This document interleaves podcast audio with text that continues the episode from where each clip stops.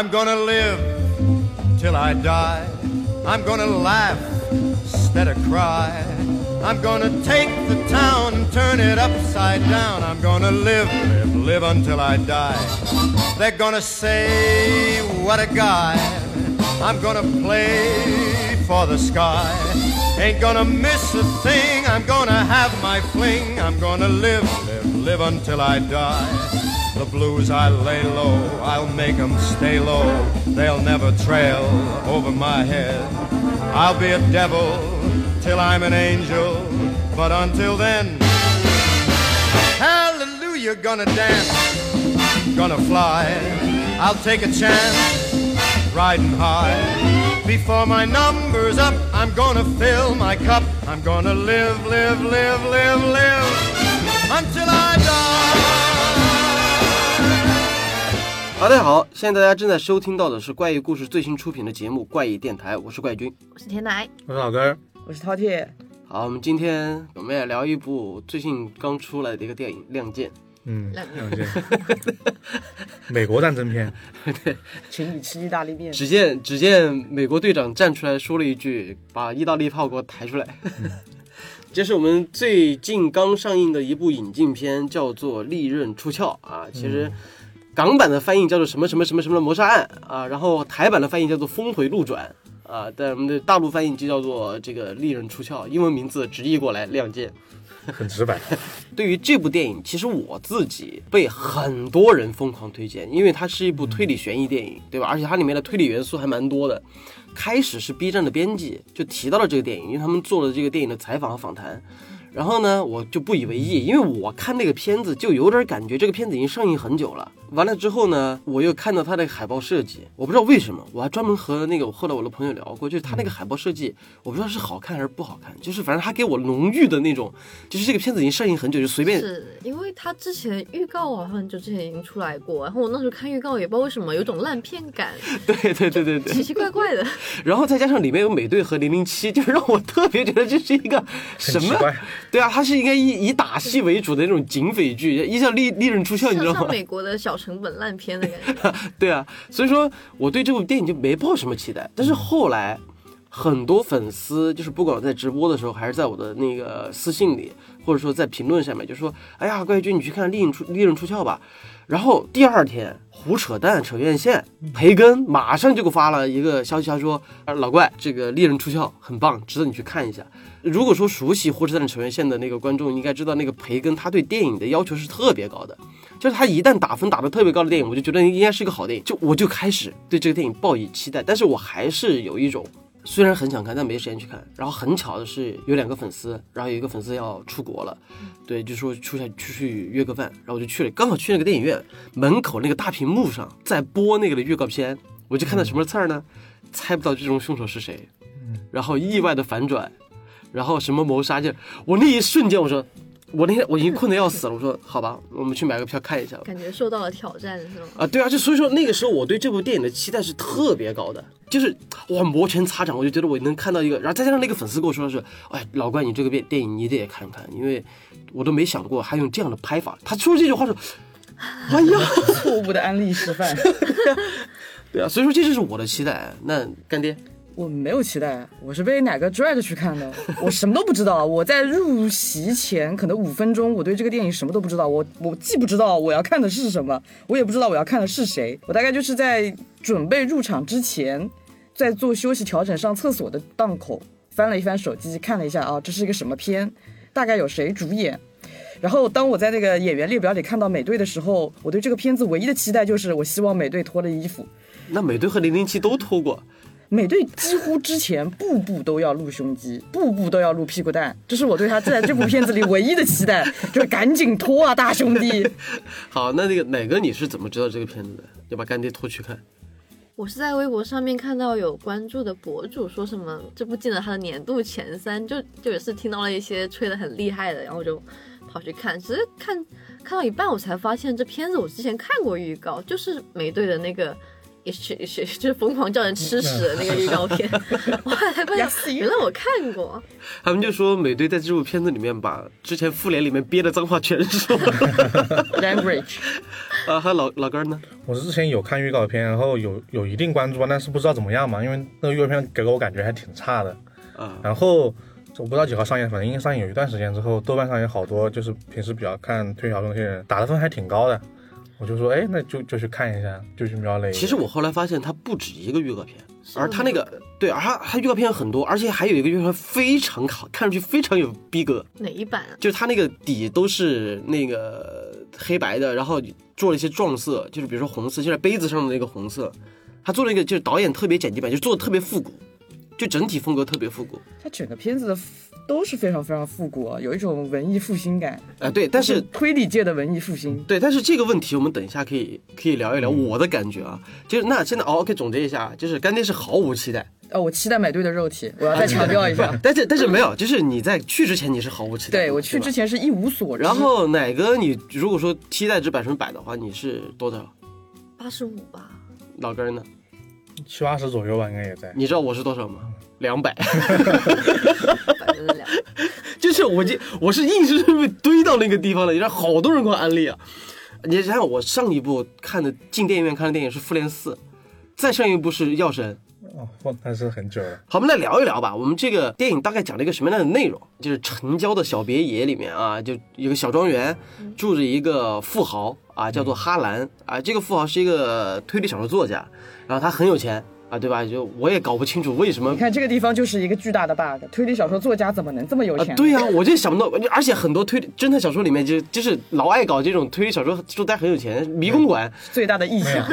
说明大家都不够畅销，畅销的是真的有钱。看看东野圭吾，你说他不有钱吗？野圭吾的别墅要住一个团队呢。好的啊，我们这是一个非常出名的这个推理侦探小说作家哈兰，然后呢，他住在这样的一个别墅里面，然后电影一开场就是讲这个哈兰被自杀在了自己做的一个小密室里面啊，这个密室也不算是理论上的那种就是什么封闭的密室，而是只是他做了一个那种秘密的房间啊，就是这个什么一个小阁楼一打开，然后就发现他那个里面还有他自己的一个书房，而且死在那儿了。然后故事就由此展开，直到这个人死了将近两天还是两个星期之后，他的那个贴身的女助理，算是女助理吧，护工，嗯，然后呢就接到了一个电话，说警方需要对他们再次进行一次询问。交回去之后呢，就呃，警察就开始对他们家庭再一次的进行了一次盘问，然后呢，大家就又把那天晚上发生的事情，就那天晚上好像是一个派对，嗯然后呢，老爷子在晚上之后就自杀了，第二天就发现死了。就是老爷子的生日那天，啊对庆祝的是老爷子八十五岁的生日。啊，对，就是一个生日派对。然后在那天晚上，其实就发生了一些很微妙的人际关系上的事儿，对吧？然后就简单介绍一下人物之间的关系，然后就把人物导演带出来了。而这个时候，我们就发现在角落里坐着一个很神秘的人啊。这个人最开始出场的是就是以钢琴键当当当这样的一个方式来侦，就是好好像他是躲在警方背后去询问这些人的。好，这个时候发现我们的主角啊，侦探就出场了，因为侦探就是零零七啊，发了胖的零零七。然后他呢是一个非常知名的一个侦探，然后呢就是也破获过很多案子，对。然后后来我们发现这个侦探是被一个神秘人，然后受到了委托，然后让他来再次调查这起案件，所以说就展开了整个故事。然后之后我们就发现啊，其实好像这个家里就好像每个人都有问题，嗯然后每个人都有杀人嫌疑，然后之后我们就又发现了更多的故事，然后其实这个故事就由此展开，然后最后还是找到了凶手，对，大概就是我们讲的这样的一个故事。我们来聊一聊看完这个电影之后我们的评价。来，首先干爹，我非常满意，非常喜欢，这就是期待值造成的。哦，不对，要这么说的话，我非常的不满意，因为美队没有看脱衣服。。唉，好，哪个？我期待值我觉得有点过高了，所以我觉得就是它它总体来说还是不错的，我会给到八分，但是没有说有我觉得它应该有的那么好。我还好哎，就是因为我也没有特别期待，我就觉得是个八分的水平。但是他就是在今年很难得了，因为今年一年都没有比较像样的推理片，所以我这点是比较再给他加个零点五分。好，到我之后我就我心情就特别复杂，就是首先它是一个好电影，就它的格局、节奏、剪辑和所有人的表演都是 OK 的，但是我说了，我期待值是两百，所以说 我是到了结尾的时候，我一直在期待，就这样了吗？啊，就这样了吗？然后我抱着对我当年看是那个钟表馆的心情，就是钟表馆不是一开始他给给了你一个伪解答嘛，然后反正就最后突然给你来一个高能反转，然后整个人就愣在那儿了。我就一直在期待，我说赶紧反，赶紧反，赶紧反，反正就啊完事了。然后到字幕的时候我都舍不得走，我觉得他应该还有彩蛋，对吧？后来发现还的确是有彩蛋的。彩蛋说是狗叫，啊，对，狗叫。好了，但但是这个，反正我我怎么讲怎么讲呢？就是我对他的失望，只是在于他故事最后没有达到一个我想再要的反转，就是我对他的期待太高了。但后来回味了一下之后，我觉得这部电影还是一部好电影。对，我觉得你太看重这一个整个电影里面的这个故事线的部分了。啊，对对对其实他电影里面很多其他的地方是可以弥补这一点。就如果说我没有任何期待去看，嗯，我可能会打很高的分。其实我也是对结局也是憋着一口气，觉得结局会有个很大的反转或者是怎么样。但我我后来想想，它其实故事格局就很小，就是一个家庭争遗产这么个个事儿，你能有多大的反转？但阿加莎，你看，对我也是拿那个东方快车那个来对比的，但是想想，那你复仇跟那个争遗产，这肯定两个能表现出来的东西是不一样多的嘛。这个我其实后来我咂摸了一下滋味啊，就是这个我们等一下后来涉及到剧情的时候我们再细聊一下，因为后来我真的调整一下自己的心态，就再回味了一下这个剧情，其实也发现这个电影其实有很多亮点。对，然后但是这个我就要回过头来讲一讲这个我坐在电影院时候的那种心情了，就是我不想错过，就是我在去看之前，我不想错过这个电影的每一帧镜头。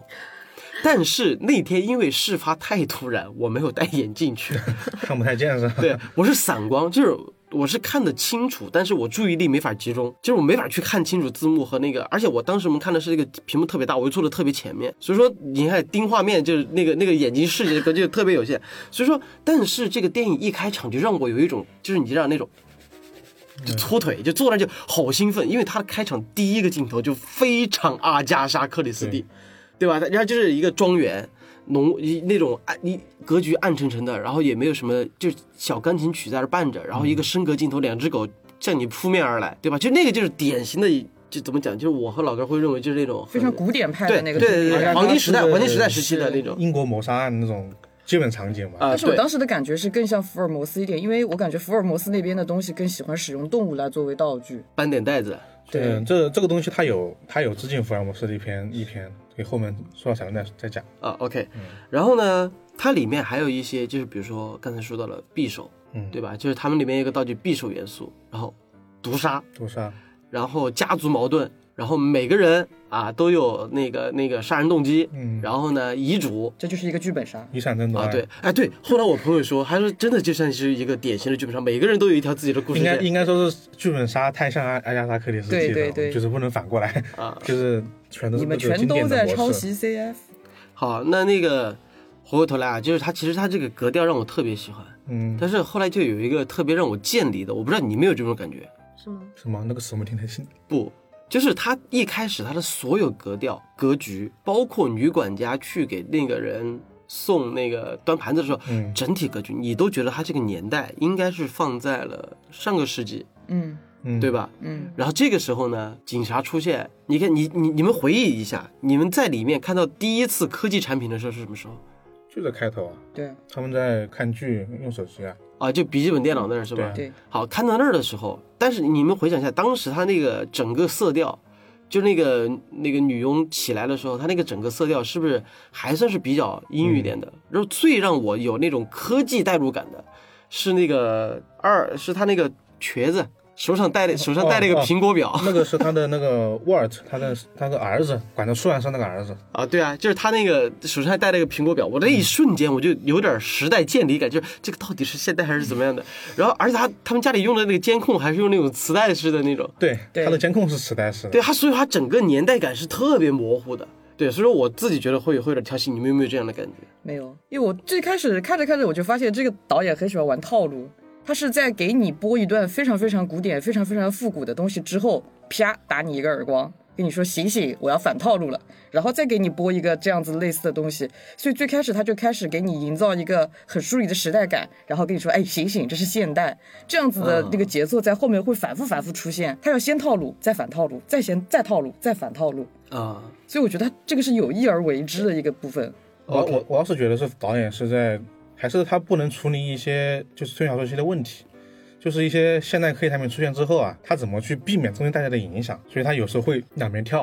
啊，好了，那么就说回来，我们角色问题。我说实话，我对因为里面的，你看我们现在看一下阵容啊，嗯，呃，这个侦探零零七零七，啊，里面的那个谁来着？这个美队演的男生大外孙子，嗯，对吧？美在啊，美队啊，他也应该算是复联之后，就是复联四之后出来演角色之外的角，就是现在面向大众的第一个角色吧，对，第一个院线片，是对吧？然后那个罗伯特·唐尼他马上出了一个那个怪医，那个可能也马上要上映了。但是美队这个应该是他第一个出来之后，而这两个人都是塑造了一个非常经典的这个人物形象。然后就这样一一群阵容下来之后，他其实他的整个演技是完全没得问题的。你们觉得零零七和美队在这部片子里面，就你想想，我我之前说了一个找了两个打星来演了一个文戏，好不容易有一场追逐戏，六十码，啊，对。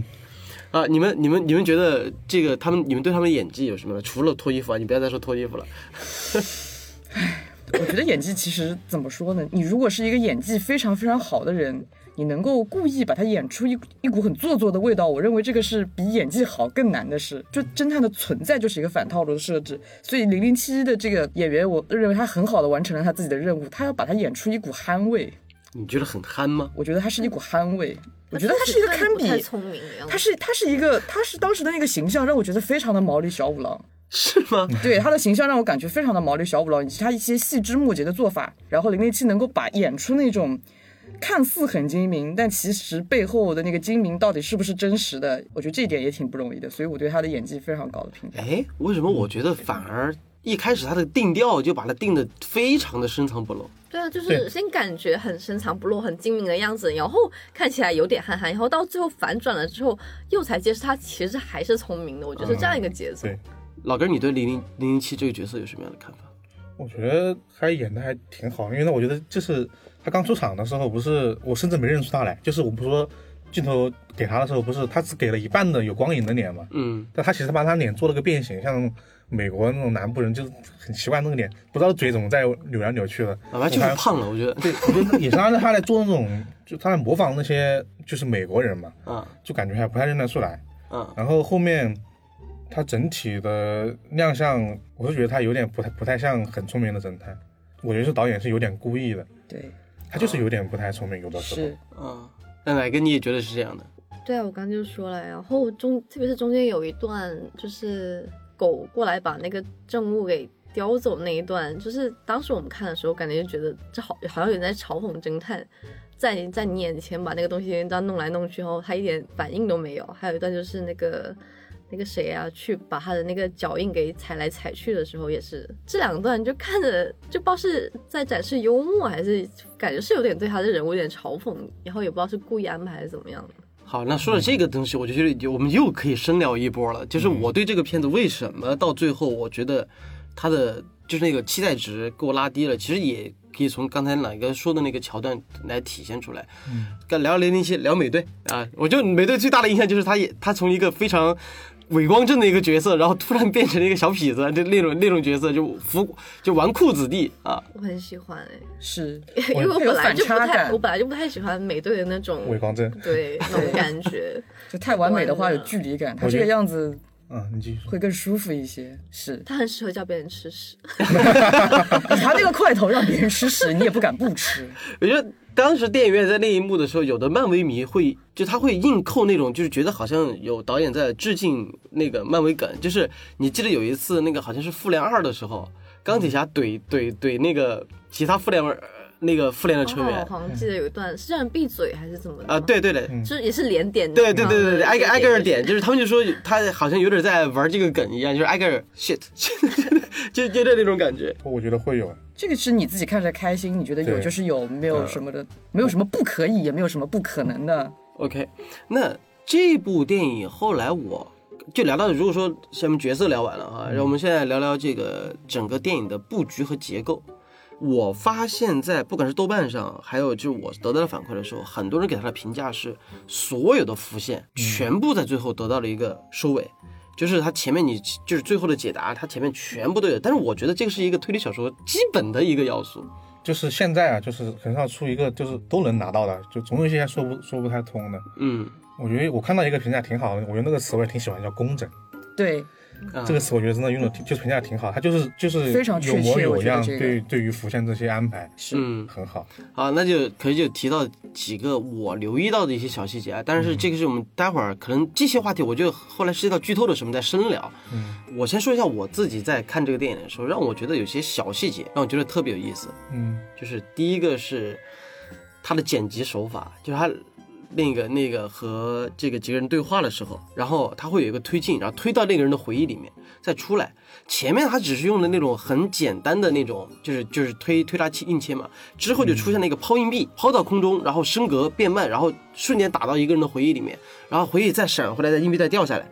就这个是当时培根和贝伦和我们聊到的时候就就说的是这个特别节省剧本空间，就他没有把剧本外的这个时间线给拉长，然后会会很时间，观众不会觉得这一段的切入回忆会影响到整个剧情的发展。对，然后另外呢，就是它里面充斥着我早年时期，如果说我家里要搞装修的话，我真会那么搞，就是各种暗道、各种各种秘密小门的那种。然后还有一个我最喜欢的那个，我估计干我不知道干爹会不会喜欢，那个大的那个匕首铁王座，铁王座，我那个东西真的一直很吸引人眼球，然后最后他也顺利的用到了。对，我当时在那想，哇，这么多刀，这就个铁王座嘛，我这个房间难道不发生点什么事儿？就是因为它是它是其实是杀人工具嘛。对，当时啊看到这么大的一个东西，你肯定会去思考它到底是装饰性的还是功能性的，甚至更用的更好一些，它就是直接为剧情服务。那我觉得他显然把这个东西三者都兼顾了，这个就是一个很好的就是道具美术的设计和场景设计，嗯。这个部分就确实非常好。好了，那既然啊，我就感觉已经开始要到了临近剧透的边缘了。我们接下来刚才浅尝辄止的聊一聊，就我们对对这个电影的基本看法。那么就现在深度聊一聊这个剧情里面到底有哪些让值得我们去回味的。当然，在此呢，就会提醒我们现在的听众朋友们，涉及到剧透了。剧透了，，对，如果说你没有来了，对分界线，对，如果说你没有看过这个电影，或者说在刚才我们聊这个电影之前，你觉得哎突然对这个电影产生了一些兴趣，或者想印证一下自己的看法的话，那就这个时候你可以关掉我们这个音频，去看了之后回来再和我们来听听我们这个后面的这些聊法，因为我觉得今天这个聊会有很大的分歧存在，所以说啊。呃，这个为了不影响你的观看体验，那就是如果没有看过的朋友，建议在看完电影之后再继续收听我们接下来的内容。如果你看过，那么就接下来就继续吧，我们就开始剧透。中国有嘻哈 battle 专场开始。啊，好了，第一个问题，我们先聊一聊这个问题吧，就是对于这个电影的风格问题。就是为什么我刚才说了一下，就是我埋了一个小小小扣嘛，就说为什么就是刚才奶哥说踩脚印那个，嗯，嗯，就踩脚印那点，和包括和磁给磁带消磁那一套套路，我们回忆一下，它发展到这个剧情的时候，应该是在二分之一之前，应该大概就是在应该是四分之二的地方。四分之二说四十二分之一，啊，是吗？有意思啊，有意思。太厉害，你就是那个侦探。啊，不是啊，那就应该是五分之五分之二五分之二五分之二的地方，对吧？然后你看前面那一段，他疯狂的在我们我们可以回过头来觉得这个导演是在反反我们的套路，嗯但是在之前他一直营造的感觉就是很阿加莎的，他哦，其实开始，并没有，并没有。我开始在那个电影院里开始兴奋的那个点，就是从你刚才说的那个快速剪辑和询问的那个点的地方，我开始发现的。因为那个点的时候，我看他作证、证词和他闪回的所有的记忆片段，那个剪法其实非常非常的罗生门。你仔细看，你可以看到每个人说的细节都不一样，每个人说的细节不一样，他拍出来的那个视角也是同一时间，但是完全的不一样。哎，没有，我我的意思是说，在他前半段那个格局是，你是觉得每个人都有问题的，每个人都有问题是怎么说呢？可能是因为我们最近剧本杀玩多了，你会下意识的觉得这些人的出场，他势必有一个强关联的动机，不然我就不安排他了。呃，也不是，就是你会觉得他每一个人说话的时候，嗯你会觉得他为什么会不一样，对吧？嗯然后呢，每个人之间的矛盾，那到底哪个人说才是真的？嗯对，那其实，而且他最后抛出了两个准嫌疑人，对吧？一个是他那个啊，三个，一个是瘸子儿子，就是他第二天就会把他开了。嗯，然后呢，他的那个女婿大女婿出轨，出轨，然后他的那个二女儿是二女儿吧，还是二儿儿儿儿媳妇儿？对二儿媳妇儿。然后因为私产，就是那个罗用他家的二代其实或强或弱都有很就都有动机。啊，对你听我说嗯，你听我说，对。他整个这样营造的感觉就是每个人都是都有作案动机和嫌疑，嗯，而当发展到这个地步的时候，嘣，一个闪回，就抛硬币那个地方，就直接把那个以女仆的这个视角，而且女护工的视角，把所有真相全部摊在你面前了。就是因为这个可卡因注射过量，然后那个老爷子为了保护他，然后呢就是割腕自杀，然后还帮他营造了推理小说的套路，如何制造不在场证明，怎么样呢？然后有这个情况的出现的时候，我自己的想法就是，哎，难道又要开始玩倒叙套路了吗？对我是我也是这种感觉。所以说到那个出现开始消灭证据的时候，所以说我看的时候，我的心境就变成了，不是说在愚弄侦探，而是说我那个时候看的时候，就有点感觉像是凶手和侦探的博弈，而接下来发生的事情可能会是侦探从哪些地方发现这个女护工的一些。呃，嗯致命的点，你看，比如说像好不容易找到一个磁带啊，结果被女护工顺理成章的消磁了，然后发现脚印了之后呢，又被女护工扮猪吃虎的把这个脚印给消了。然后好不容易到了这个这个呃，就走到那个地方，我我当时就发现那个踩断的栏杆护栏一定会被侦探发现，但是哎，他也不他也给他扔了。对，就所有这些线索都被消掉了，然后就哎，但是后来还不是在这个剧情之前，就是女护工从家里回去之后，给他一个特写嘛，就是那个脚上那个血滴，嗯，对吧？所以我就觉得，哎，会出现这种结果。刚好当我有这个心理建设的时候，突然反过来，然后狗把那个木棍给叼回来，这个叼在面前了。对，所以说我当时看的时候，就还是就是我可能看到那儿的时候，我自己个人的感觉会被无限的投射到那种他在前半段就把凶手给抛出来了，然后就有点像变成，要不然就是像嫌疑人 X 现身，或者说像恶意那种，就他会有更大的东西会埋在后面。所以说我那一瞬间我的期待值就上去了。对，就我会更期待还会更多的反转。那刚才你聊了你刚才的想法，哦，同样是这一段，嗯，我如果没有记错的话，我是在那个时间点上刚好，我故意去看了一下时间，这个算是如果我们是在真的玩一个剧本杀游戏，这个算是场外，因为我想掐一掐它这个电影的进度表，嗯那个时候应该是四十分钟左右，然后正因为前面我捕捉到它的套路与反套路，再加上结合那一段的那个节奏和氛围，它那一段的节奏和氛围。呃，在你眼里看来是非常紧张的，嗯，但恰好恰好在我眼里看来，他那一段是非常非常轻松诙谐和好笑的。呃，第一个出现比较好笑的元素就是他们监控房的那个看护人，其实是一个年纪很大的人。嗯这个他的那个设置出场就是一个喜剧部分。我我当时记得那个电影院里还有人笑场了，就是在那个年纪很大很大的这个看护人出来的时候，所以那边所有的博弈，我认为是正好是一个导演的反套路，他就说会告诉你们，你看你们以前看到的这些以证据作为核心推理链的这个东西，事实上如果摆到现在有多么的不堪一击，所以他反而把这一段做成了一个。偏黑色幽默的部分，他来反套路以前所谓的侦探，以前所谓的这个单一视角看到的东西，它到底是不是真的？这个东西是不是有足够的证据来证明？因为我以前在玩剧本的时候，经常会拿到一些本子，是一个所谓的扛刀位的这个设置，就是你看你自己非常像凶手。但其实你就是不是凶手，你只是背了这个凶手的锅，所有的证据都在指向你就是那个凶手，呃，事儿也都像是你干的，但确确实实不是你干，有一点那个黄雀在后的味道。嗯，所以到这个地方的时候，我就是已经进入了一个非常开心的那个心情，就去享受他给我的这个套路与反套路之间的喜悦。啊，难怪了。老哥，你在看那个段落的时候，我觉得他这一段其实最能体现我们刚刚说的这个话题，就是他故事的风格。嗯他这一段真的是把悬疑性和娱乐性做得很平衡。是嗯非常因为。我看的这一段其实和你一样，我也觉得他是在玩那个就是倒推推理那一段嘛。对，倒推理一般都是警探会把嫌疑人叫到自己身边来，嗯所以他特意把他当哎你当我的助手。嗯这段其实设计师就心领神会，觉得哎还挺有意思的。嗯因为我们我们知道他既然做了这个设计，就一定是想看他怎么出手。嗯我肯定是会怀着这个心情的。嗯然后呢，观众已经被植入了，就是这个女护士已经她怎么朱家安排她那些作案的轨迹嘛，观众已经知晓了，嗯其实也已经已知了这个局面，观众其实看的是很紧张的。在这个紧张心之外呢，又出现很多笑料，嗯，就是他用用这种悬疑感来制制造一些让观众呃哈哈一笑的这种局面，嗯。但同时又把就是那个故事往前推了，我觉得这一段真的挺不错的。嗯，那奶哥，我是觉得这段的严肃感一下就掉下去了，然后就想说他是不是就本来说你说毁灭这些罪证应该是个很严肃、很紧张的东西，但是他用这个方式处理之后，你就觉得他是不是就是你会更加觉得这个女的她可能不是凶手。对，对，就是这种怎么能这么胡闹？就是感觉这段是故意幽默过去了。就他甚至他的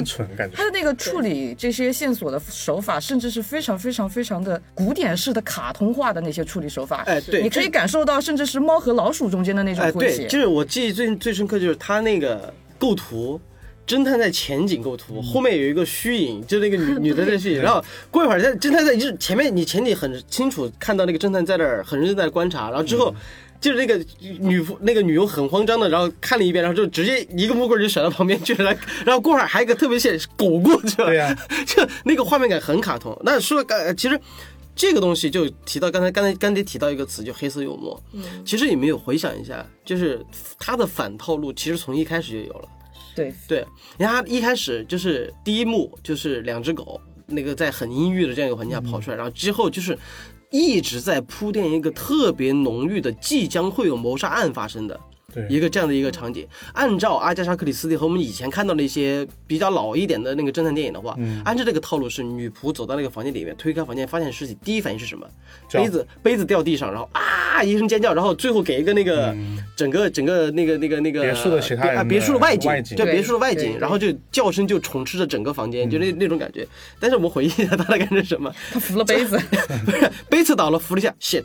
对然后有脏话，对，然后就这样开始故事。其实从那个时候就奠定了他有点黑色幽默的感觉。是对，而且它里面很多元素，包括就是，呃，这就涉及到了之后我们会聊到的一个呕吐的话题。嗯，对，就是女就是女护工的这个设定。但是这个在此之前呢，我其实聊聊刚才像老根儿提到的娱乐性和平衡，就那个那个悬疑感的平衡点。其实我之所以喜。呃，后来回味之后，我觉得喜欢这个的原因也是在这儿，它里面有很多就是故意在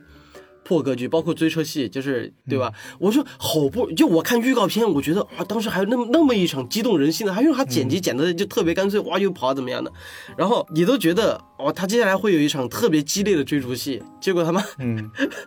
迅速，激烈哇，非常的激烈。他光是他剪辑手法也很简单，就就哎呀，就差那么点意思。他前面用了一些快速跟踪，感觉还挺快的，但是它整体给给你的剪辑节奏就特别慢。而且还有一个女那个那个女佣秀车技，秀到那个巷道里拐进去，警察都堵在那儿，都觉得、哎呀安全了。然后过会儿咚咚敲门下车。来回摇摆，左右横跳式剪法啊，，对啊，然后还有那个就是啊，说到最初那的时候，你们我哎，我问一下，嗯，因为可能听众看不到，嗯，我们就那个用我就是嗯来回答我接下来这个问题。停车下来之后审问了一下他，他说你们俩为什么在一块儿？然后那个女护工撒了一个谎，然后就就憋了一口吐的，然后就吐到了旁边那个可乐杯子里面。对对，你们当时会认为侦探上车会喝那个东西的？嗯一下，我甚至想了，他到底是会怎么喝？我在想会不会喝，对不对？就是全剧我最紧张的部分，整本片我没有更紧张的地方了。就这个场景，我问了无数的人，都会对这个镜头特别印象深刻，而且谁都觉得他们就喝那个东西。哎，当时还有问题就是，这吐了味道不应该挺大吗？怎么闻闻不到呢？所以我当时觉得这他是不是有点蠢？因为这个这个当时我觉得，其实这个等后来如果有资源出来之后，我想真的想琢磨一下，为什么会给观众这样的一个心理？对，但也正是因为这个镜头，我就更加奠定了一点，就是我认为这个导演对于玩弄观众心理期待值这一点上，他是非常成熟和有手段的。嗯，嗯，而且它里面就这个理念，其实一直贯穿了所有角色，对，尤其是那个哈兰，就是那个老爷子，老爷子，对，你看他八十几岁，八十四岁，85八十五岁，然后祝寿，然后是，你看按道理来讲，一个这么年纪大一个人，而且又是一个作家，然后他其实之前给他塑造的就是通过从这个。他家人对他的评价，然后包括他那个画像，你都会觉得他是一个特别古板的人。严厉，对，严厉古板，就包括他一开始他那个杯子上写了三个字，对吧？你都会觉得他是一个特别强势的一个人，而且非常严格的一个人。结果把他带上楼之后，他开始蹦迪，嘚嘚嘚嘚嘚嘚，然后边边边上，然后不行不行，就跟跟个小孩一样，就是你要走不行，你留下来陪我下棋。然后就在那儿接着顽皮，然后包括到他得知自己被注射了那个就是过量的可卡因的时候，他所表现出来的状态都是特别淡定，而且会给给人一种很温暖的感觉，就是他一直在照顾这个女仆的情绪，直到他觉得找不到解药了，那个时候他眼他眼睛里他的那个眼神是慌的。然后包括女仆准备打电话，他把电话给他挂了，然后说淡定淡定，你有你的家人怎么怎么样。最后他自，所以说他那种感觉就是结合了那种，就是他打破了固有的这种，就是人物刻板一个死者他该死，就是所有人杀他的原因都是因为他的古板，然后但是他却让人觉得有一个很温暖的这样的一个感觉。但他确实在自己家人跟在这个护士前面的这个形象是不太一样，我觉哎得这里有暗示关系，所以最后你其实能猜得到那个遗嘱的内容。对，但是后来我我真的一度发现了，但这个是后来我估计干爹会去给大家解读的一个东西。就是我当时在看那个段落的时候，我真觉得他们俩有问题，就和就和美队那个心情是一样的。你们俩是不是上床了？就是其实不是，怎么讲就是哎，这个我们后来但不不不不不，我就想就事论事的说一下，为什么我认为不是的原因，是因为这个老爷在我心目中的解读，他是一个非常有童心的人。从包括他女儿对他的评价也是，他是一个非常喜欢玩游戏的，不是说那种 video game，就是只是单纯的说他是一个喜欢玩游戏和玩套路的这么一个老爷子。所以我认为他喜欢护士，有没有这样的可能性？就是小孩儿其实挺喜欢那种对自己比较好的护士姐姐。啊，然后他们就会觉得说，如果有一个人愿意花时间一边照料他的病情，一边还愿意花时间陪他玩，甚至两个人有输有赢。因为从后面的那个剧情当中，你可以感受到说，其实他的家人都不愿意陪他去玩这些，也玩不过他。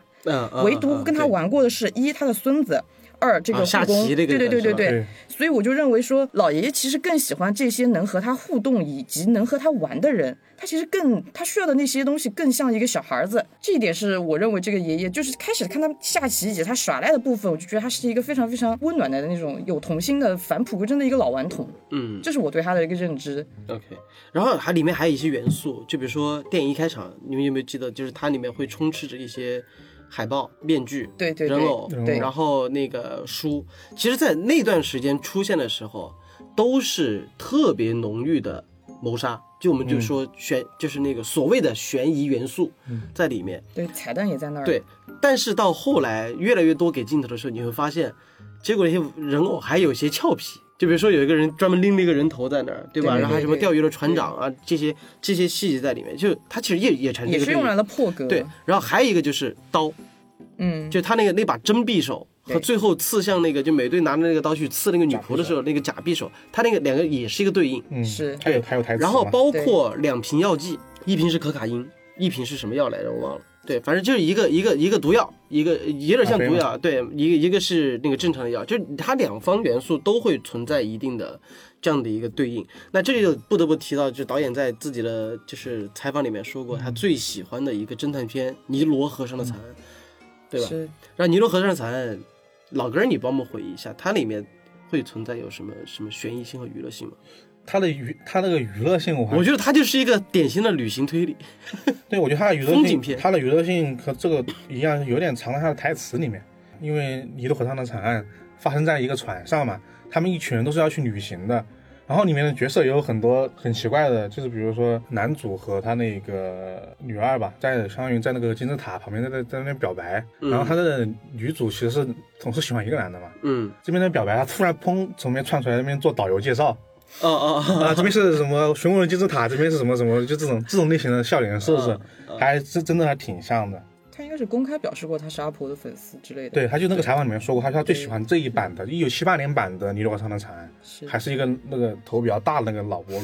头比较啊，就这个长得挺胖的这个，啊对你好意思说别人头大？他还是比我头大的。你真的，我跟你说，我每我自从我关注了那个火车站扯远线，它里面那个培根，我操，跟你跟你俩讲的讲的太像了，我真的想让你们俩兄弟俩同个框，真的。我想问一下，培根给了你多少钱？你要在这个电台里疯狂的宣传他不。是，我是真的很喜欢他们，我是真的很喜欢他们。我知道，我知道，开玩对笑。，好，那我们就既然聊聊到了这个，我们就电影里的一些反套路和一些这个这个里面的细节啊，这个我们就不得不绕不开一个话题了，就是我们对结尾的一些看法。就是我们刚才其实聊期待的时候，其实也聊到过这个问题了嘛。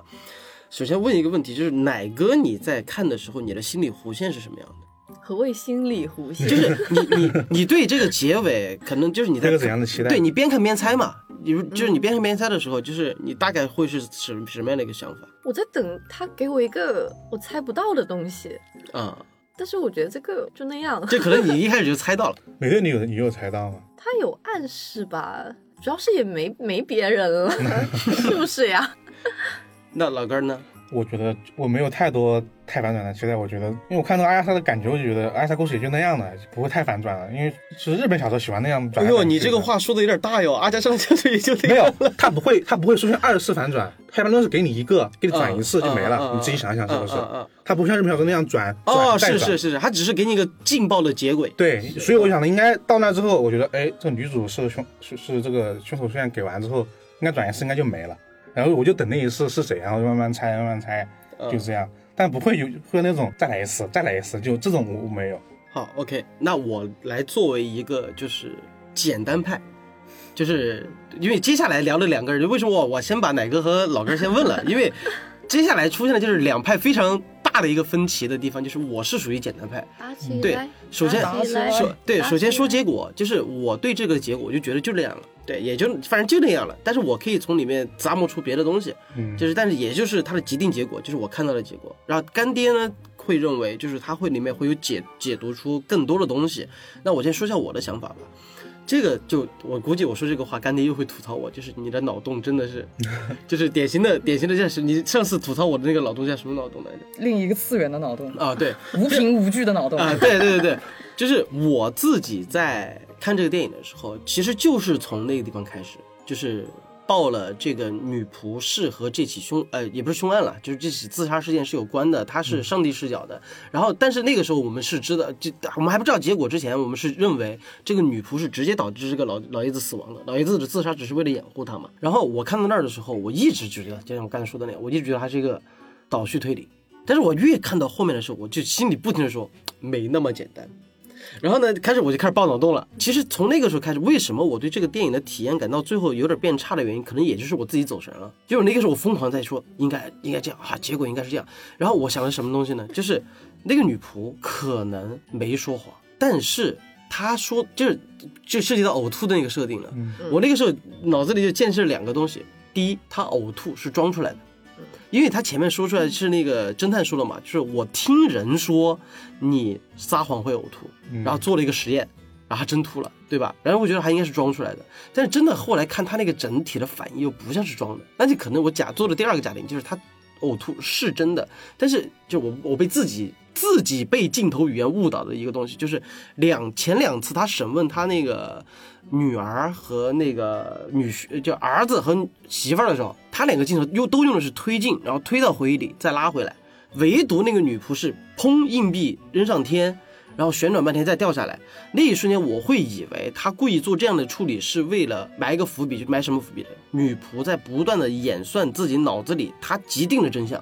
就他可能呕吐是真的，他撒谎可能就是真的会吐，但是他为了掩盖自己本来的真相，他在脑子里面不停的重复一个东西，就是重复当初他在脑子里预想的那个场景，是有这样的一个一对有这样的场景，就我好精彩！对，后来就一度让我在他毁灭证据的时候，我就我就想，他是不是在掩盖另一个人？就是他可能在那天发现，就是那那天的晚上还有一件事情发生了，然后他是在掩盖另一个人，然后他只是把自己变成了一个推到位，就有点像写点那个现实。心理催眠嘛。啊、对对对对对，然后不停提示自己去去去相信这个这个既定结果，而且还有一个细节就是怎么样呢？就是呃啊，当然这个是后来复盘的时候，那个也也是因为我没有注意看的原因了，就是他消磁的时候，导演对他消磁和包括脚印的时候，其实没有给我当时看到的是没有给出一个明确的东西，只是说通过镜头告诉你，哦，这个磁带有问题，这个脚脚印有问题，但是没有给出一个明确的这个脚印就是他的，或者说这个磁带里面会出现他的一个，就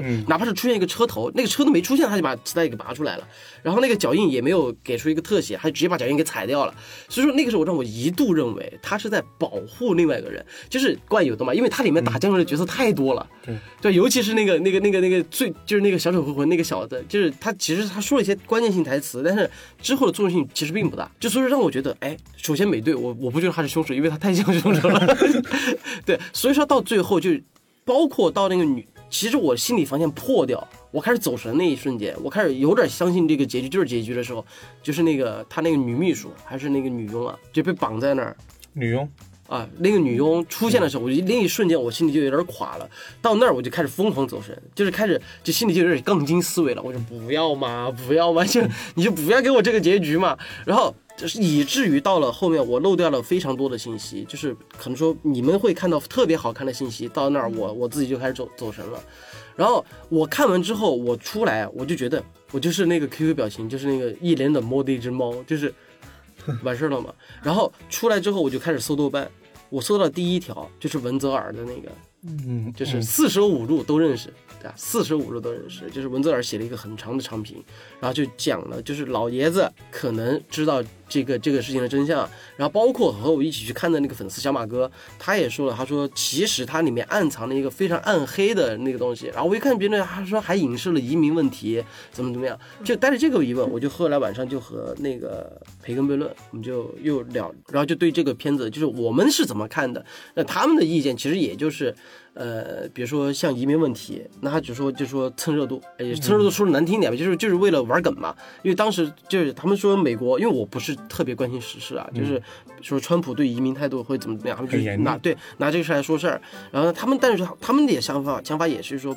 不至于到那种特别暗黑的，就是觉得可能就是就是差一点现实感在里面。啊，对，他就是可能娱乐为主。那故事就是这么一个故事，然后大家都觉得特别反转、特别好看那种。嗯然后啊，对，说到这儿就是那个最后，就我我的那个期待，一直抱着那个最后都说了美队是凶手了，然后这个时候女佣接了一个电话，对吧？你们记得那个镜头吧？就接到医院打来的电话，对，然后就转过去了。镜头里面没有交代他们对话的内容，且没有交代他的表情。我那个那一瞬间，我觉得他，我感觉就像夜神月那样，就是老子赢了，就 是你知道，我那个时候，哦哦难道反转要来了吗？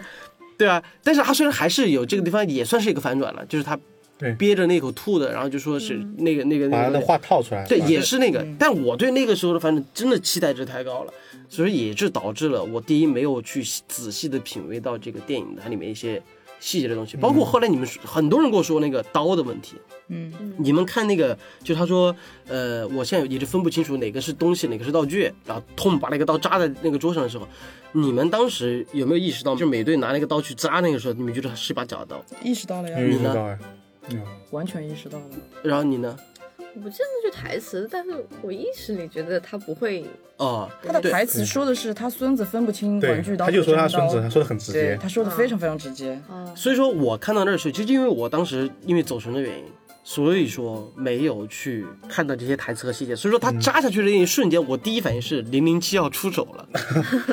你懂吗扎下？去那个子弹时间，其实那个拍法也是我觉得是接近搞笑的，对就是那种你要杀啦啦啊他想让然后哎我要想让你害怕怕怕，就是那种感觉。想让你以为有人会出手，但但我那个时候就以为零零七要出手，直到他那个刀扎进去那一瞬间，我我我没有因为之前的线索，所以我就觉得那把刀应该是假的，他不应该，他应该杀不了。但但是我当时想的，就我因为爆发这个想法，是因为老爷子的性格。就是他把那么多危险的物件放到外面的时候，我觉得他应该，我我我我有点有点又是开自己脑洞，我以为是老爷子为了保护自己的家人，就虽然说放那些东西在那儿，为了彰显自己的性格，但是他不会把真刀放那儿，对，为了保护自己的家人嘛，就不会出事那个。就所以说后来我回，后来他们告诉我的时候，我才发现、哦，原来有这么一个伏笔在。是，我知道有很多这样的伏笔，但是我就是我记不住，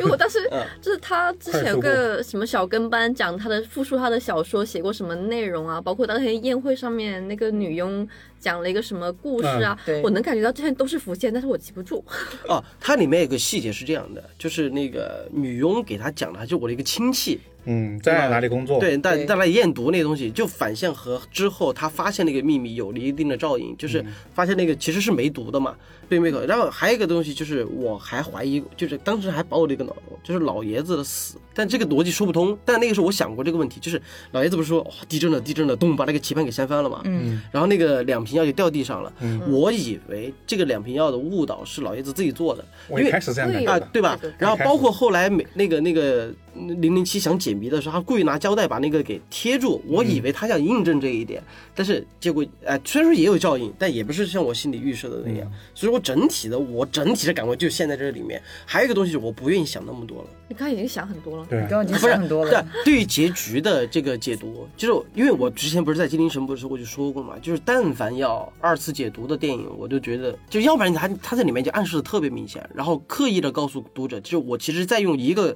看上去很很傻白甜的故事，再告诉你讲另外一个故事。就是有这种有这种明确暗示，而并不是给就给你一个很小的东西，然后给你去进行那种各种爆脑洞的解读。呃，我自这是我自己个人习惯了。其实我觉得你刚刚说你把这个护士他推，觉得你你觉得他很腹黑，嗯，然后觉得很聪明，会自己给自己心理暗示，然后利用自己的生理特点这样子。那我觉得其实这部电影里面，你们觉得他对这个护士的智商或者说他的一些性格，难道是没有表现的吗？哎，我真的当时结尾的时候，我有想过，他可能干爹有没有这么想过？就我觉得这个护士就是从头到尾，就是我有我有冒过那一瞬间，就是他就是为了就是钱对为了钱来的，从头到尾装傻。对，呃，我倒是没有这么想。呃，你是怎么想的？因为我有在考虑老爷爷说过这个孙子和他下棋和这个护士和他下棋这件事，嗯，然后我一直在想，就是他所谓的这个胜负究竟是不是指智商上的？因为如果按照嗯，就是普罗大众的这个认知的对这个电影的格局，就是你们会觉得导演想要告诉你的是，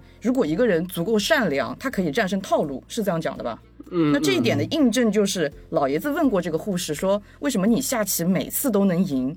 然后护士的回答是，你们只想赢，我是想摆好看的图案，嗯这也是一个佐证嘛。嗯所以我想过说，是不是其实老爷子和这个片子里的东西想要证明的，并不是护士在智商这一方面，就是逻辑演算这一方面的高干，而是你们在意的那些东西，他不在意。所以他才能就是这么轻巧的取胜，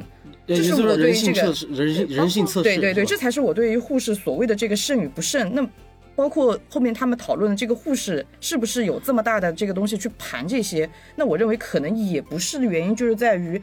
其实中间没有任何一点去证明说这个护士是一个高智商的人，包括他在就是消灭这些佐证的时候，你固然也可以解读，就是说所有的一切都是护士演的，啊，那我认为是 OK 的。那因为为什么我认为是 OK 的呢？也是台词里面说的，就是这个甜甜圈到底是几层，看你自己去怎么吃，你吃你开心的那个就行。嗯嗯。因为我觉得他不聪明，就主要在那一段，就是毁灭圣经那一段，就刚你说到的，就是假如他足够聪明，他可以自己的再把那个就是那个流程做得更好，比如说不留脚印，嗯，比如说踩的时候更粗一点，他只要做的足够好，真的根本查不出来，因为那个后面这些事都不会有对了，，那个地方已经没有必要演了。那比较马虎。护士这条线其实他一开始就定掉了。是，就他从慌张中醒过来，然后整个人他的那个情绪是特别紧张或者说特别乱的这种情绪。对，然后包括就是后来我们就得到了解读嘛，其实因为他是很明确知道这个老爷子是怎么死的嘛。对对，然后、哦 OK，那就另外一个解读就是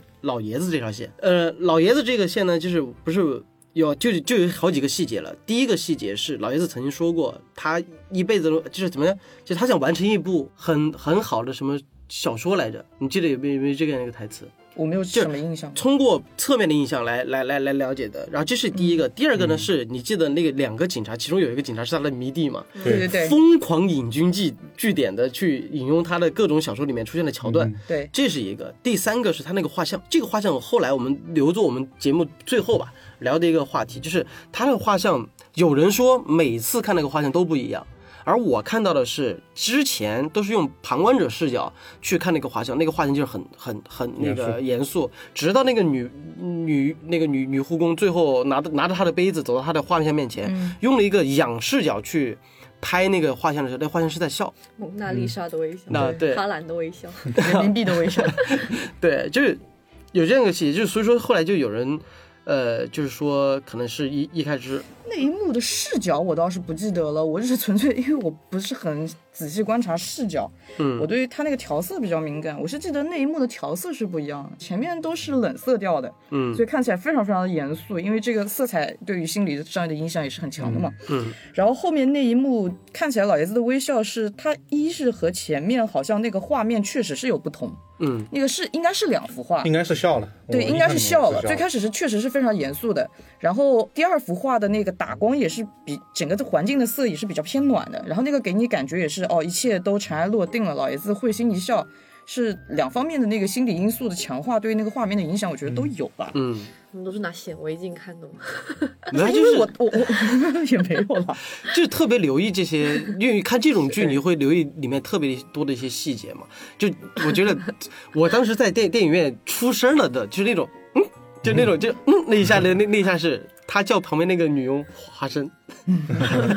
你们记得你们记得这这这个场景吧？对，华师是电影院应该大部分人都出声了，当时很多人都有稀稀嗦嗦和笑声，这个确实反应都挺好的。啊、那那个我记得甘迪跟我说过一句话，就是因为当时我们在看完这个电影的时候，在录这个节目之前，我们就有对这个结局的解读有不一样的看法，然后我就说了一句，我就说，哎，就这样的。然后干爹给我提了一句，让我觉得印象特别深刻的就是，他觉得这个以这个导演的功力，对，他不可能讲这么傻白甜的一个故事在这儿。然后呢，的确我在之前对这个导演的了解，就是他第一个拍过《环形使者》，对吧？嗯然后也是《星战二》的执行，就是《星战二》的导演。星战后就他新战好像被人骂的挺厉害的。对，然后星战八，然后后面的新三部没马上要上映的《星战三》也是他导演的，然后后最后的新三部嗯啊，之之后在未来的那个二二二几年，新对吧三部？曲吧，对，新三部曲也是他导演的，还有一个最著名的是什么？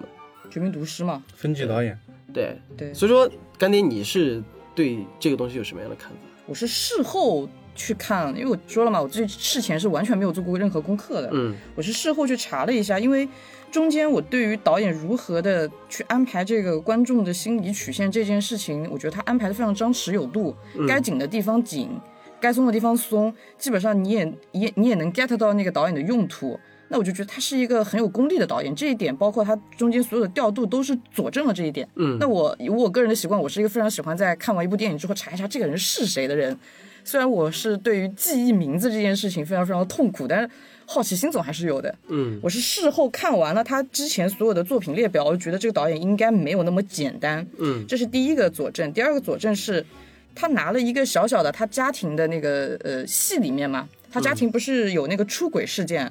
出轨事件它是有一封信对吧？游戏这个信是给女婿看，什么都没有。嗯给女儿看有很多，嗯那我就认为他是不是也是想告诉说，你有一部分的观众愿意看到什么都没有的东西，嗯这是可以的；有一部分的观众你可以看到很多很多的东西，也是可以的。嗯他并没有自己去宣布一个正确的答案。啊，就其实就跟那个陀螺到底倒还是没倒，对对对对对对，我觉得是偏开放式的，那所以就是看你自己喜欢吃哪一口，嗯我还是这样子的观点。，OK。那对于整个这个呕吐，你有觉得？呕吐其实后来事后想了一想，是这样子。呕吐它有没有去真正的左右这个案件的剧情？其实是没有，他没有在这个作证的过程中用他的呕吐去证明任何一件事，嗯，没有。呕吐这一个暗线最后收回来，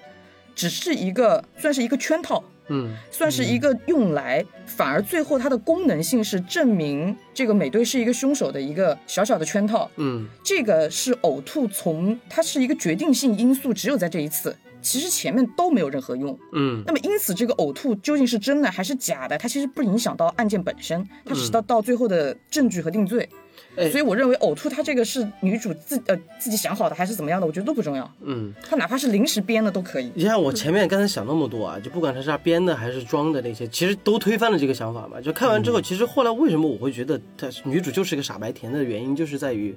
那个像刚才提刚才提到过的，就是说只有你不按照我的规则。才能赢得这个这这这这就是所以说游戏啊这样的一个感觉嘛。然后这个呕吐其实也之前，如果说你有寓的话也有，就是为了佐证她的善良。对，然后就因为我后来发现，就是你回味一下，这个女主是没有所谓的一些精神信仰的，比如说木鱼水星，木鱼水星她是一个虔诚的基督徒，所以说木鱼水星她的态度就是不能，她真的是不能撒谎的。你看他木就这这个插播一点，木鱼就是如果说听我们这个节目的对木鱼水星有有兴趣的，就是你会发现，你跟木鱼水星玩狼人杀，嗯，他 痛苦，非常痛苦。不是不是痛苦没法玩儿。这他们我因为他们那次是在游轮上玩这个东西，我不在，但他们他们吐槽木鱼水星就说的是坐那儿半天不说话，恐怖的然后你开始在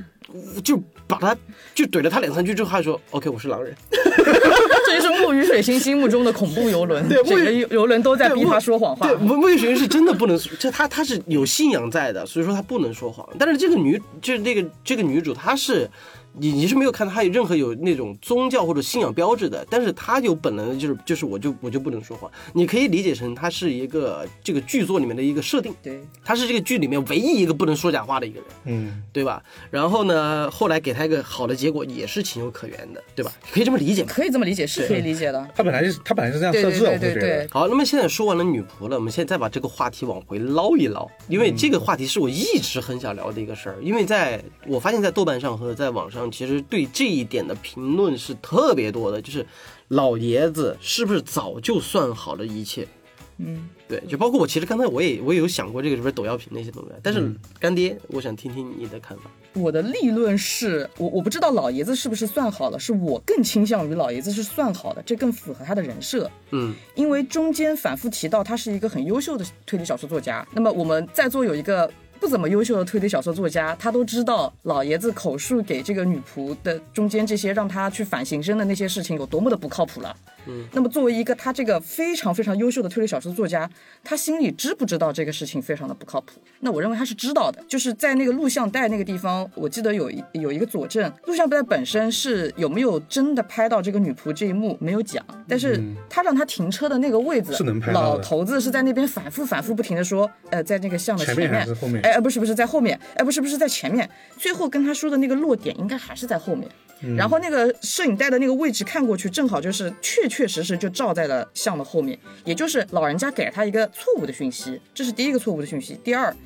那个泥泞的路到底会不会留下脚印？我觉得可能会，因为老头子是知道的，因为连他孙子都知道，他孙子过去的时候都是越过了那个啊绕开绕开绕开绕开对对栏杆对嗯然后第三，包括他家的那个暗道，如果这个暗道不成立，那么这个伪密室就不成立。嗯那这也是一个很大很大的破绽。嗯，最大最大的破绽，它是一个在现代背景下的这么一个有鉴证科的格局下，嗯这个女仆穿过老爷子的衣服，戴过老爷子的帽子。这个毛发鉴定不出来，我认为是不合理的。嗯所以我当时觉得这个东西是不是老爷子给他设置的一个倒钩？就是一旦这个女仆她没有那么善良，愿意去真正的在这个考验当中担任这个善良的角色，她一旦真的黑了，那这个就是最后能够证明所有女仆做的这一切事情的最大的破绽。哦，那你这么一说，我突然想起他那个遗嘱的规定也是，就是他把所有的东西全部压在了这个这个女女是女主身上。但是如果说一旦这个女主被发现是凶手，对，那么这一切都还是照旧，还是让他的这个家里人来获得所有的这一切。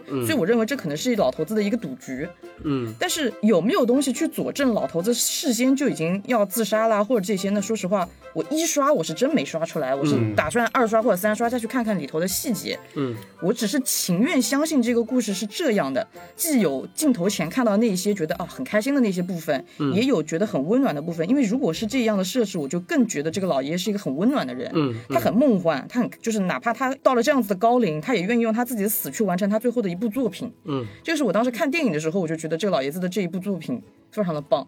因为我觉得真要推的话，老爷这部也也也能推到。还有原因就是因为那个血液验证报告，嗯就是一开始其实我没太在意这个血血液验证这个东西的。哎，我开始有点觉得有点奇怪，我当时觉得没有没有，我说一开始就我没太想，没太想这个东西。嗯，但是后我觉得这东西，哎，吗啡注射之后，它到底什么时候会消失啊？什么没没太想。是后来一出之后，哎，老爷子不应该不知道被注射的吗啡的浓度不太一样，他查不出来吧？就不会犯这种，呃这这是最低级的错误。呃，这个反应这个反应是豆瓣上就那个文泽尔写的那个评论的一个嗯例点之一，就是说一个人在被注射了那么大量的吗啡之后，他会不会在那么短的时间里面有没有感觉到不异样那种感觉？当然，这个东西是第一，我们没有注射过；第二个，没有人可能对，可能这个这个这个要问一下有药理知识的人。然后呢，但是我那个时候最好奇是什么？我不知道刚才有没有奇怪，你跟哪个有没有奇怪？就是。即便是你注射死亡之后，你再如果说进行尸检的话，这怎么可能检测不出来？对对啊，我就我就说的是这一。点老对老爷子应该知道自己会被会被检测出来，哎，但是他这样安排就就是有问题的。是辩驳不到他但是但是有一个情况是前我们设想的前提是有尸检的情况下，确实有尸检，后面有有血液报告啊。呃，他血液报告是好像是另外的人来弄的吧？但是没有有是出的比较慢，因为那一步是最晚查出来的。但是按在在他这个现代的这个环境里面是肯定有的，嗯他是一个现代推理小说作家。对，所以我就说，只要真要推的话，其实这一个东西还是能验证老爷子是有安排。好我，甚至觉得他这样子的设置，是不是就是告诉你，他们你你们以前所谓的这种很高明的手法，在现代检验面前其实是不堪一击嘛？我当时有这样的心理动机，因为其实就是你们其实开始聊你们看这部戏的这个心理动线，我觉得我和你们的曲线完全不一样。嗯可能是真的是因为剧本杀玩多了，我再次强调，我真的是最近剧本杀玩多了，所以我就要疯狂的往里套。所以在最开始的时候，我就已经大概知道是怎么回事，我就已经完全把这个精力集中在了看细节上。嗯，很多我刚才和你们叙述的细节，就是我在看的当时我就已经发现了，因为我都没有在太在意那个剧情里面跟你说的那些，我就已经很笃定说那些东西应该只是真相的一面。这个事情应该是剧里也有提过吧？嗯，他就说每个人看到的可能就只是真相的其中一面而已，或者是他自己的视角，大概就这么一个感觉。嗯，所以我当时就觉得，哦，那这个就是以女主为主视角看到的故事。嗯，那我就是想方设法去佐证一些他这个视野里所没有办法看见的一些东西。嗯，所以我当时就去看那些其他的东西，我反而倒是没有没有没有，这个应该说既被导演想要的这个感觉带着走，又没有完全被他带着走。我觉得这是一个很很舒服的体验。嗯，有很多导演是有一种在那个片子中有一种。自认聪明的那些感觉，就是他要他觉得这个手段很高明，他要怎么怎么一项有过分的炫技。但就像老根所说的一样，这个导演他做的事情非常的工整，线索排的也很就是有理有据，这个真的啊、我觉得非常非常的棒。所以我也是因为这样，就更倾向于说导演也是，呃，这个老头子也是这个导演的化身之一，就是他要告诉你有些东西你看得到，你就愿意看就去看，你看不到你不愿意看，你也就可以不看。这个也是其中的一个佐证，这也是让我觉得很开心的一个部分，就是像是一个跟导演的游戏。OK，就像刚才说的那样，其实我后来真的咂摸滋味儿之后，就是我真的能看到我所设想的怀疑，但是我最终选定的对于这个片子的我自己的理解结果，可能是我选择了我自己觉得对，你觉得你开心对阳对阳光一点的那种结果。其实对于这个片子的解读其实非常多，包括说有人说影射川普，然后怎么怎么样的，就 对对，很他他在里面，其实很多豆瓣上还有人说是很很大的政治隐喻，就里面会有那些东西，我觉得都 OK，各家自然，就看大家怎么去理解这个电影了。那现在目前为止，就我们自己内部团队，我能不能说这样一句话，就是。呃，我不知道刚才干爹说的那个结论有没有说服你们，但是我反而我会觉得，哎，这个东西还有可能，就是老爷子这条线，嗯，对我是觉得有可能，因为它里面太多伏笔和印证这些东西。对，那 OK，那说回来两种结果，我们简单一点，两种结果。第一种就是我刚才说的那种很傻白甜的结果，就是、就是一个阳光的结尾。对，然后另外一个就是可能说这这是一个老爷子，老爷子这个结尾在我心里也很阳光，因为我真的很喜欢老爷子的这个设定啊，但我我这样说一个，就是女主线的傻白甜结尾和老爷子线的游戏结尾，嗯对吧？这都是阳光的，但这两个结尾就是我你们现在目前为止，A 女主 B 老爷子，你们你们更倾向于哪个？其实只是一个询问，就这个没有一个既定的结果的，你们更倾向于哪个？哪个这两个冲突吗？对，我就觉得不冲突不冲突我后来不就想的一样不冲，突因为我觉得结局就是就是现在女主这样子的，但是里面有一条其实更长的信息是老爷子设计个设计一些东西过，我就这样想这。有还是没有嘛？有设计，啊，或者 C 或者 C 两个都有。我觉得是有设计的，然后有设计导致现在这个结果，哦但是你要说全盘都是老爷子设计的，那但是是也不对，对，老爷子肯定设计还有他了一点点，设计了很多，但是最终的这个结果是不是符合老爷子的设想？符合的。嗯中间的过程有没有在老爷子的盘算中？部分有，小部分没有。好，那你既然提到意外，就这就这就说了，就但我但我刚才那个问题没问过啊，就是刚才既然提到意外，就是就是那个假设那个女仆后来没有去救那个女佣，那她就真的是犯人了，是，是是吧？就是还来侦探也说过，就是因为她的善良，所以说当时他选择了救，才让他这个整个计划。虽然说这个女佣最后还是死了，但她的死是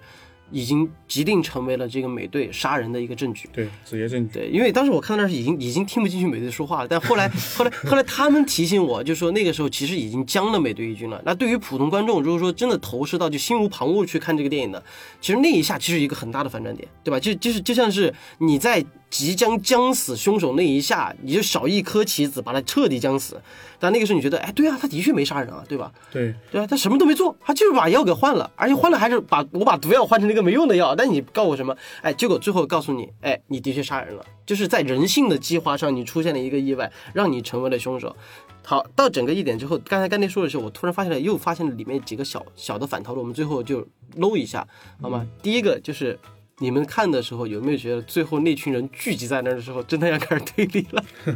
有没有那种感觉？干爹有没有？呃，就是全部召集过来，对全部召集全部过来召集过来，我会觉得好要开始的原因是因为那个棒球，嗯我认为那个棒球是时间轴，就是最开始的时候，棒球从窗户里抛了出去，啊，对，最最后棒球回到收了那个了回来，对我就觉得哦要收网了。但是当时其实我在想另外一件事儿，嗯，呃，这个可能就要打断一下你们的这个这个节奏了。我当时在想的是你刚才提到的那个女管家的这个事儿。女管家这里有一个我非常非常没有想明白的东西，正好提出来让大家帮我解读一下。嗯，女管家那个尸体上设置的那个蜘蛛是功能性的，还只是说为了吓吓人？我觉得应该是功能性的。那这个因为它那个环境就就是已经一个很破旧的地方了，就是当他人蹲在这的时候，我开始以为是他会被毒蜘蛛咬死的，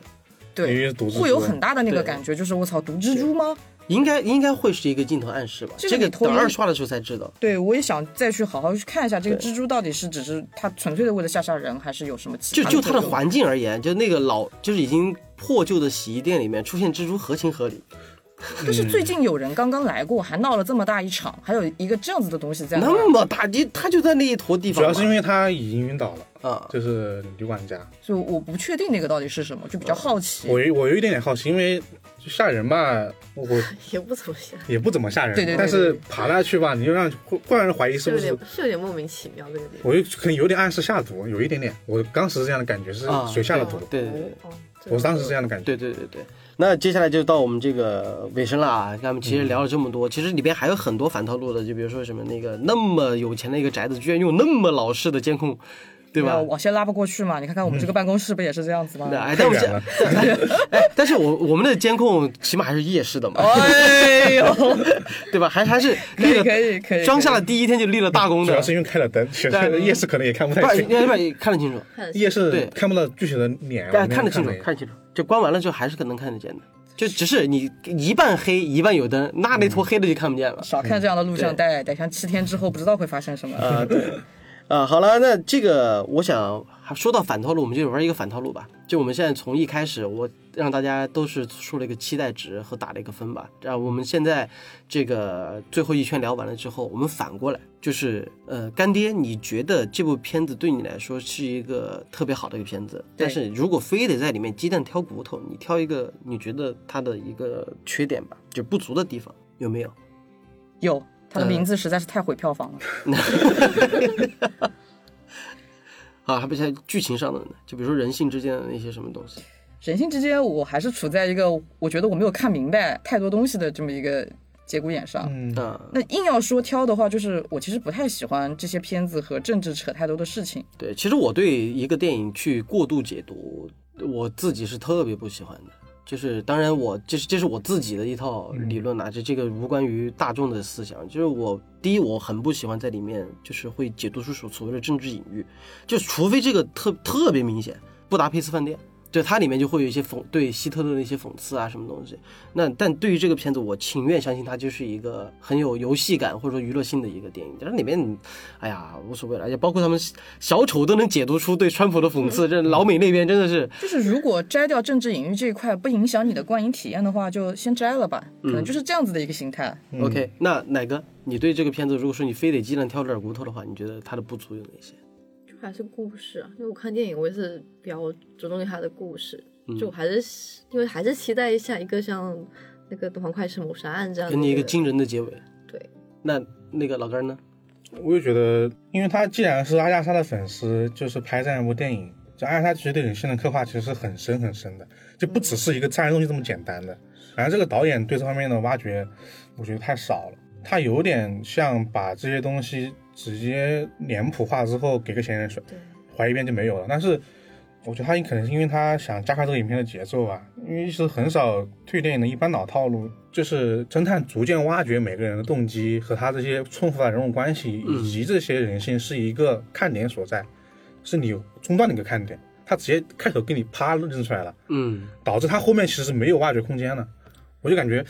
更会不会也更是更像一个游戏，也是反游反套路对，嘛会。不会也是因为它本身不是着重表现凶手到底有多恶，而是推出了一个傻白甜，就是善良到底能嗯带你到什么地方去的。但是我觉得这这两样东西不是太冲突，就是人性的恶和傻白甜表现的好，不是太冲突，好，OK，这那能是能兼顾。最后我说说我的看法，就是我刚才很明确的说，就是因为我期待值太高，对他这部电影的那个失望值就变就就莫名其妙就变高了。而这些东西，第一个是有我自己看的不仔细，第二个是我自己疯狂脑补。当我后来看完这个电影，抱着觉得这个电影我打了一个六点五分这样的一个一个心态，在和很多朋友聊完之后，包括和你们在今天这个过程中聊完，其实我发现这是一部很好的电，是一部好的电影，而且是一部非常工整，像你刚才说的工整的一部电影。那改分了。我我我不不，我首先还是你的像你的感觉一样，就我还是期待它有一个再惊人的反转，它会变得更好。但是我回来反思一下自己，作为一个所谓的推理小说迷和侦探迷，你一定拿自己的标准去衡量别人的一个标准吗？就是你真的抛开你所谓那些，其实其实这个东西就就有点像咱们现在圈里面有很多这种对于这种结局的执念，就反转感的执念。嗯，对，就是我自己就是这种，我后来反省过自己，就是这个东西你说好还是不好，那其实见仁见智。但对我来讲，我当然是希望娱乐大众到一个极致是一个最好的效果。当然，如果说你把这个点给摘掉，你真正重新去审视这部电影的话，你会发现。它真的像如同像刚才说的那样，真的很棒。而且你仔细咂摸一下，就是它只是没有达到你想对它的预期而已，对，仅此而已。所以说，我还觉得它可能评分改不改，我不知道我会不会改。你 看，我们都一个性质，我给八分，你给六点五分。啊，对啊，但是我当然是就是期许，希望它有一个反转，但是我现在真的很承认它是一部值得多次回味的电影。而如果不管是你愿意再花钱去电影院二刷，呃，或者说是等它资源出来之后再细细，我反正我这个片子出来之后，我肯定会拉着对那个。拉再再拉一次片的，就可能会逐帧逐帧去看，就包括我要解答一下为什么我们在看的时候会被带动情绪，还有大众共鸣这些点。啊，那当然就是这部电影呢，呃，总结一下，就是当我在看完的时候，我虽然会觉得这部电影很一般，对，就是它工整，但是没有没有达到很出彩的地步的时候，但是就是因为大家的评分的标准不太一样，哎因为你可能就会认为故事是非常重要的，嗯但在我的评分标准里，可能故事十分里只占五分。那么就算故事不太好，如你们所说，故事值八分，那我也就是五分的四分嘛。嗯，那我还有其他六分是在很多很多其他部分，比如说我看得出这个导演是一个非常牛逼的导演，那可能这个地方就会大加分。场景美术和调色是我比较，因为可能跟职业也是相关的嘛。你是着重故事，你们是，哎，对哦，我发现了，今天是。视觉工作者 VS 文字工作者一对三，那我在视觉上和体验上得到了极大的满足，我可能就不会像你们着重文字的人，对于故事有这么大这么大的敏感。我会觉得一故事是圆的，它没有巨大的漏洞；二人物塑造相对是立体的，尤其是群像剧，那我就觉得这个故事是可以的。答案也让我觉得满足，我觉得就行了。剩下的都是加分项，哇，东西也好看，道具也好看，人演的也好啊，那电影也能讨论讨论，哇，很不错了。好，我就接着干爹刚才说的那个话继续说啊，就是，呃，虽然说这个电影在表现层面上，对于所谓的侦探推理迷来讲，它是一个非常中庸的一部作品，故事上是对但是哎、对，在故事上是一个非常中庸的，但是呢，对于普罗大众来讲，你不得不去承认，这个是其实是我对于自己一个侦探小说迷，或者说像刚才说的那种文字工作者的一种反思。别人为了安慰我，就给我举了个例子，近几年有没有出现过优你能说出来的优秀的悬疑电影？我说的答案是没有。去年那个看不见的证人还是消失的证人呃，，看不见这是客人那个啊，就很早很多年前了，不是近两年了这，不是去年吗？不是去年是《海市蜃楼国内这是去年上映的呀，啊，那那院线啊，但这个这个不重要，反正其实其实点就点在于，他说因就是因为咱们在这个市场上，普罗大众、普通观众，然后更多的市场是很难看到这么逻辑严丝合缝的一个好电影，且拍的特别棒的一个电影，对吧？所以说你不得不承认，它的确是一部好的悬疑推理片。那对于我作为一个执念于所谓的推理侦探这样的一个作者来讲，其实更多的应该是反思。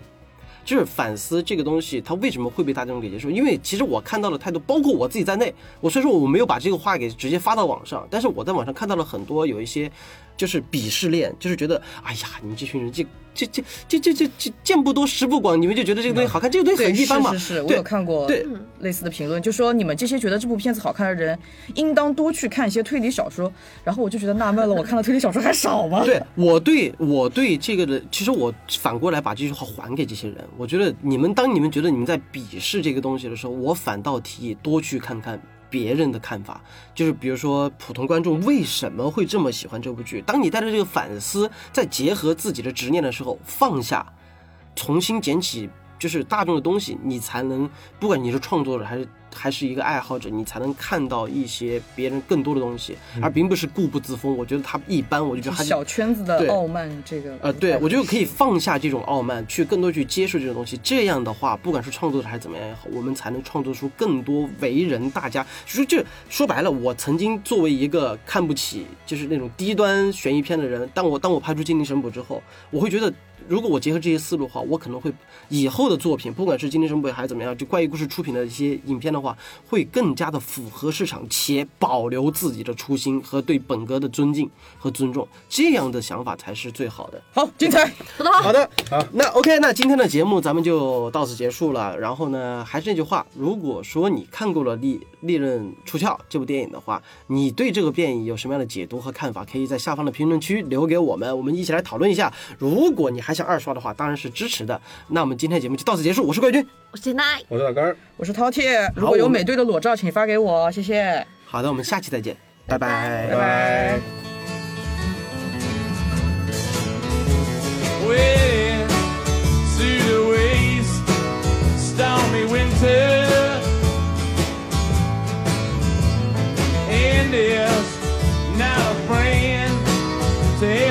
to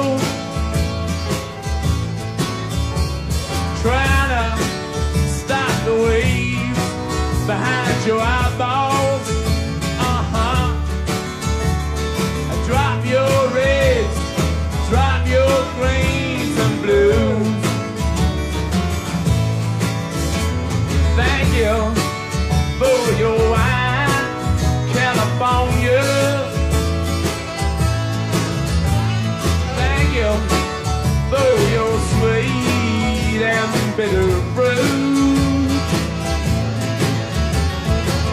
I